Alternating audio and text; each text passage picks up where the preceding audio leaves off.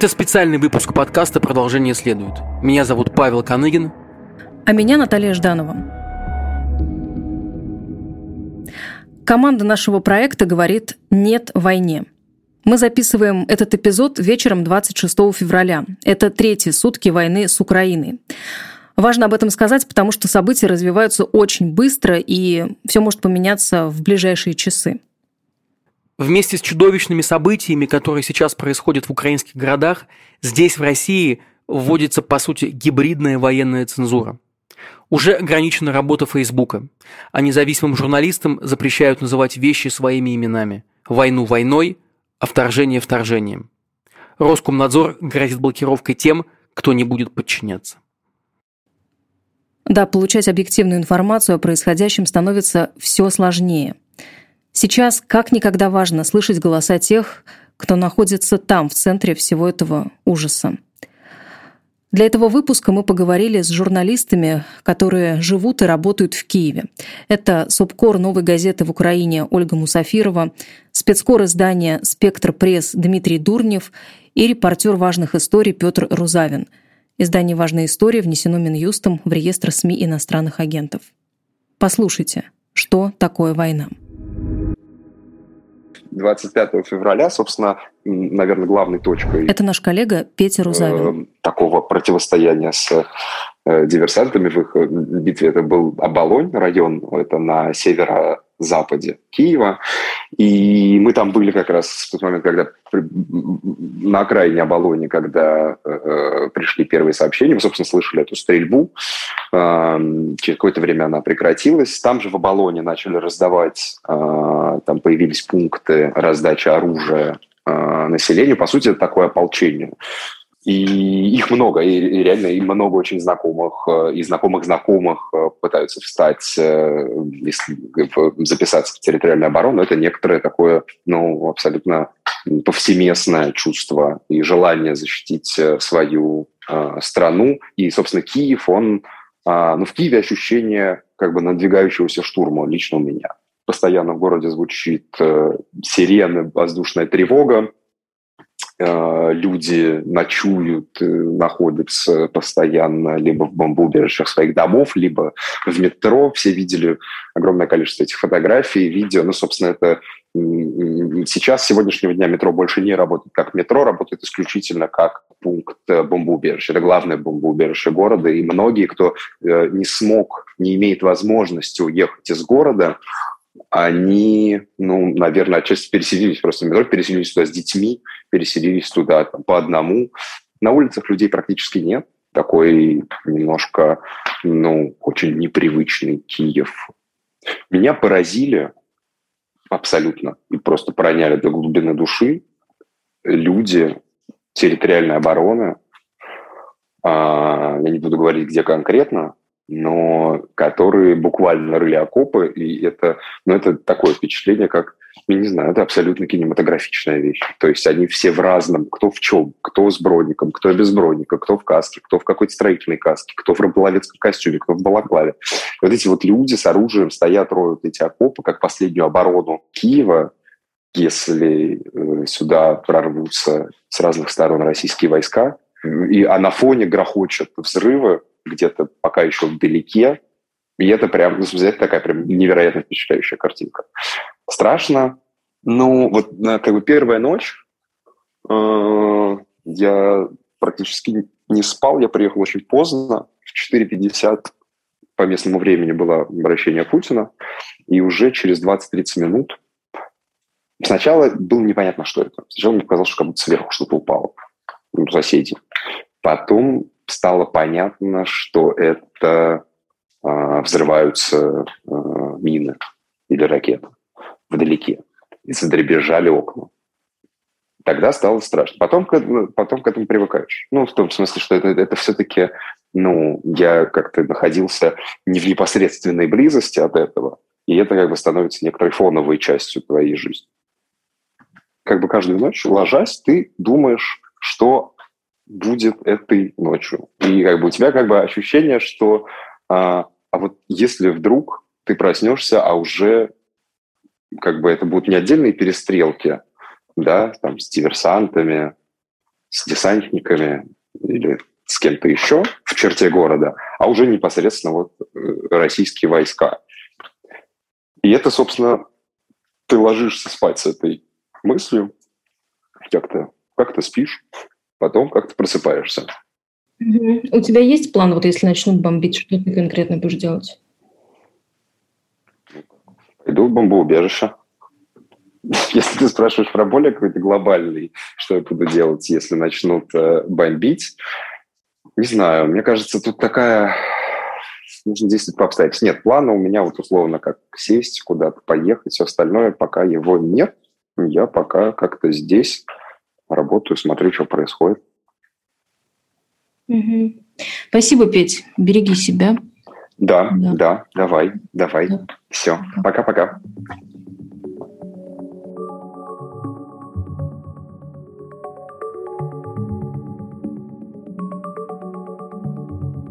Вчера уже не работал транспорт, не работали вечером автобусы, маршрутки.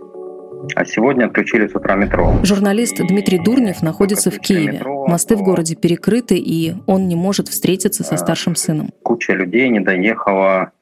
Во вчера еще работавшие магазинчики какие-то, какие-то бизнесы. Я вчера еще доехал на метро домой, и э, во всех этих подземных переходах стояла только одна женщина с фруктами, которая говорила, что вот апельсины купила и все остальное купила еще до войны. И это вряд ли что-то еще доедет. И мы вот, я у нее сразу яблок купил, и апельсинов домой вместо цветов. Ну и самое ужасное, понимаете, э, сегодня перекрыли мосты в ожидании российской армии. Э, перекрыли мосты, готовятся к взрыву. То есть, э, ну, в моей личной ситуации у меня старший сын с бабушкой сейчас на шулявке на правом берегу, а я налево. Я никак не могу к нему попасть, и он ко мне не может никак попасть. А если начнутся бои, а они вот-вот начнутся, и мосты эти взорвут, то Киев превратится в два больших острова на левом и на правом берегу. И каждый будет драться самостоятельно. А сколько лет вашему сыну, извините за личный вопрос? 17 лет старше.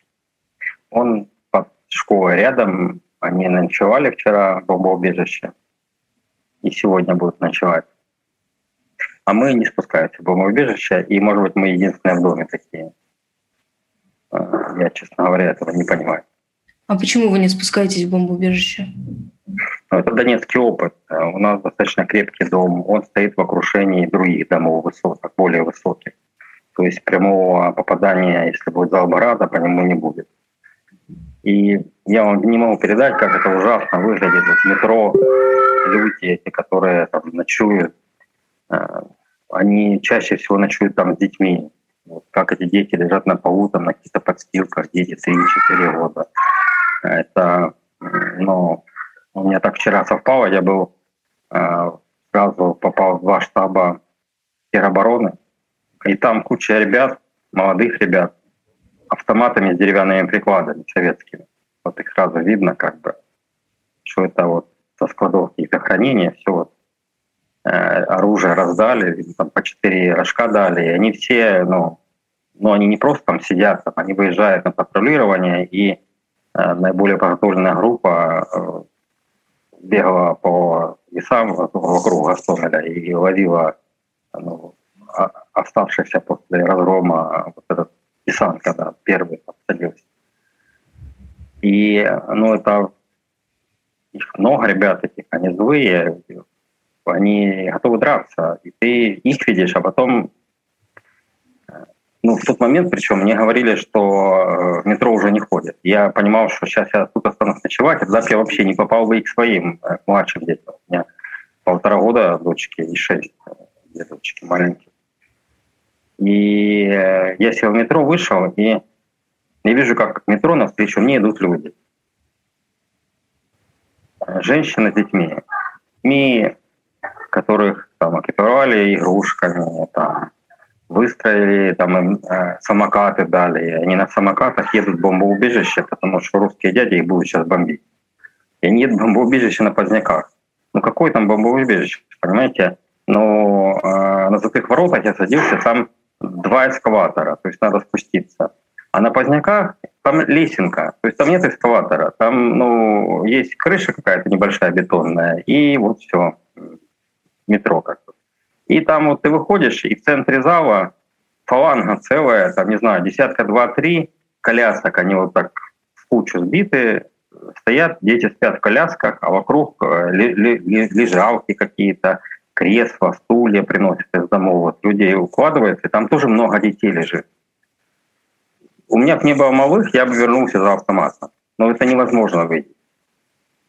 Это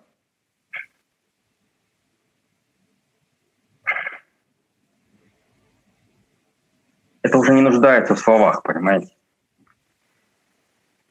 Очень злой народ. Вот это, это настолько невероятно, понимаете, то, что происходит. Настолько это все вообще никуда не укладывается.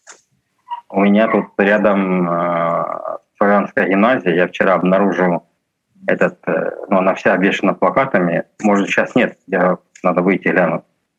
Э, вчера были обвешены плакатами э, здесь эта школа, здесь дети, здесь мирные люди, русские солдаты, не стреляйте. Э, такого в Донецке не было. В Донецке просто вешали таблички «Дети» на машине и ехали как бы вот универсальные такие вещи. Типа вот «Все не стреляйте». Вы собираетесь оставаться в Киеве? А невозможно выехать. Куда ехать? А, ну, я сегодня занимался предметно этим вопросом, чтобы, может быть, сын с бабушкой хотя бы выехали. Если я к нему не могу попасть, он во Львов. Ну, поезда ходят еще в ту сторону, но билеты уже не продают. То есть люди просто набиваются, сколько есть, едут до Львова бесплатно. Вокзал забит плотно. Вот люди стоят в живую очередь, в любой поезд его забивают. Младшие дети, э, вот шестилетняя дочка, они понимают, что происходит? Ну, у нее дом феи, оборудован ванной. Она туда носит игрушки свои. И э, любимый ее Мишка, она его все время кричит на него и говорит, ты не думай, я тебя не брошу, я тебя возьму с собой. Она там формировала свой рюкзак для этого Мишки. И если вдруг куда-то бежать, она вот собирается с ним.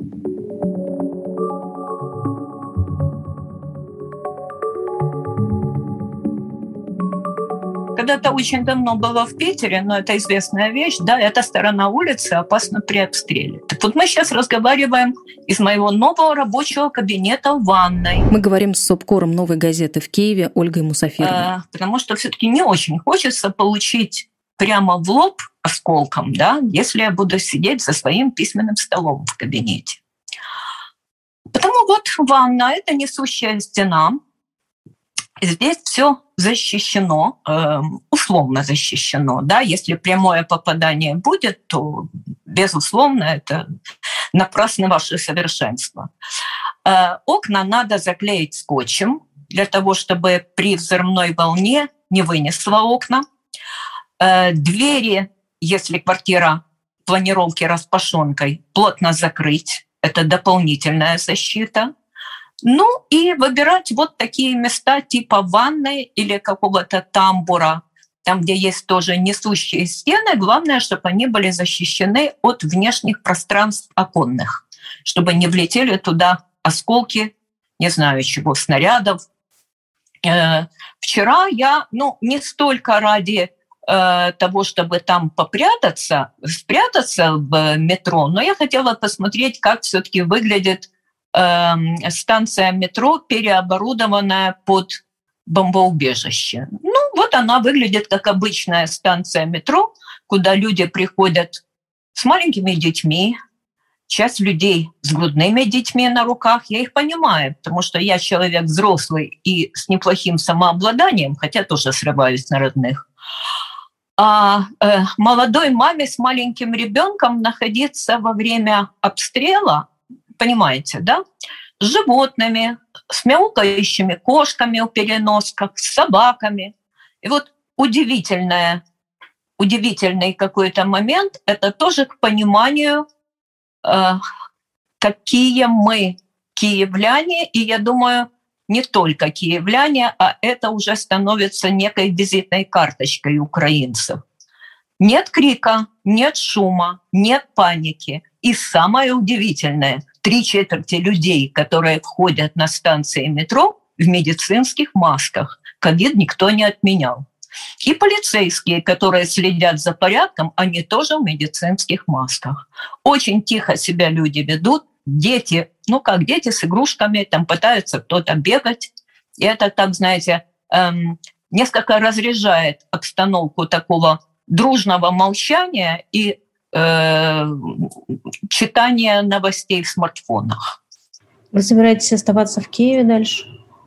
Разумеется. Это мой город, это моя страна, никуда я отсюда не уеду. Вот. Знаете, мне очень тяжело об этом говорить, потому что я считаю тех мальчишек, которые сейчас стоят в военкомате, им не на войну идти, им учиться в институтах, а они оттуда и приходят. Им детей рожать, им строить, а не брать оружие, которое они не держали в руках, потому что не все ходили на курсы повышения квалификации своей военной. И это верная гибель. И идут пожилые дядьки, 60-летние, идут целыми семьями, сыновья, отцы и совсем пожилые дядьки, которые возмущаются, я готов воевать. И Сенцов в такой же очереди, Олег Сенцов стоит на общих основаниях. А эти пацаны на него смотрят с благоговением и просят им книжку подписать. У него книга вышла. Да и фильм отличный, вот «Носорог». Но, в общем, оставьте автограф на листочке. Так что, знаете, истории, которые потрясают воображение, их столько – что хватит на несколько журналистских жизней, но я бы лучше хотела их не знать ни одной.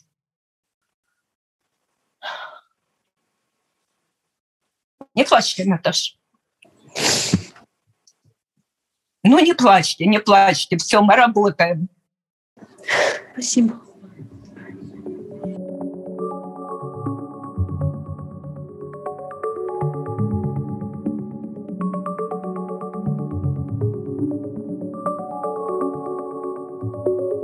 Ты знаешь, Паш, для меня вот разговор с а, нашей коллегой Ольгой Мусафировой оказался, наверное, таким моментом, когда я не просто поняла, но почувствовала то, какой ужас происходит сейчас в Украине.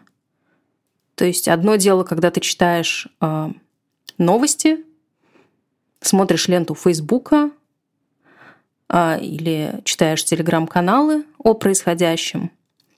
Но другое дело, когда человек, который находится там, на месте, описывает это все. А, то есть, наверное, это был момент для меня такого осознания и боли от всего происходящего. Я понимаю тебя, Наташа, это очень... Это все не поддается осмыслению, хотя, конечно, оно потихоньку приходит и накрывает тебя. И, кстати говоря, относительно нашего проекта, это очень, очень такое странное чувство, потому что ведь мы начинали наш проект, продолжение следует, как, а, по сути, такая ретроспективная история, попытка рефлексировать попытка найти какое-то объяснение событиям недавнего прошлого, событиям последних лет, которые, в общем-то, были ошибочными, неправильными, драматическими, трагическими, и которые продолжают влиять на нашу сегодняшнюю жизнь. И мы, согласись, не замышляли, что мы будем описывать а, не просто ошибку, а катастрофу, причем в режиме реального времени, которая происходит прямо сейчас. А, наш проект был посвящен историческим событиям прошлого, и сейчас историческое событие происходит в этом моменте. И это не просто будет влиять на будущее, это его изменило, это изменило всю жизнь, жизнь всех россиян, всей нашей страны, нас, наших близких, и пока еще, мне кажется, до большинства это еще не дошло. Мы не успели осознать. И Я, честно говоря, не знаю, как будет развиваться дальше наш проект. И признаюсь честно нашим слушателям, что у меня пока нет ответов. Сможем ли мы выходить так же? И оставит ли нам нынешняя власть возможность делать журналистику так, как мы ее делали? Мы найдем способ, я в этом нисколько не сомневаюсь, говорить и продолжать говорить правду и о событиях прошлого, и о событиях текущего. Просто мне кажется, что это будет гораздо сложнее. И, наверное, сегодня вместо того, чтобы сказать, как обычно, наше фирменное продолжение следует, скажем «нет войне», мы требуем остановить кровопролитие и дать людям возможность жить. Над выпуском работали авторы и ведущие проекта Наталья Жданова и Павел Каныгин, звукорежиссер Федор Балашов, композиторы Алина Ануфриенко и Александр Глушков –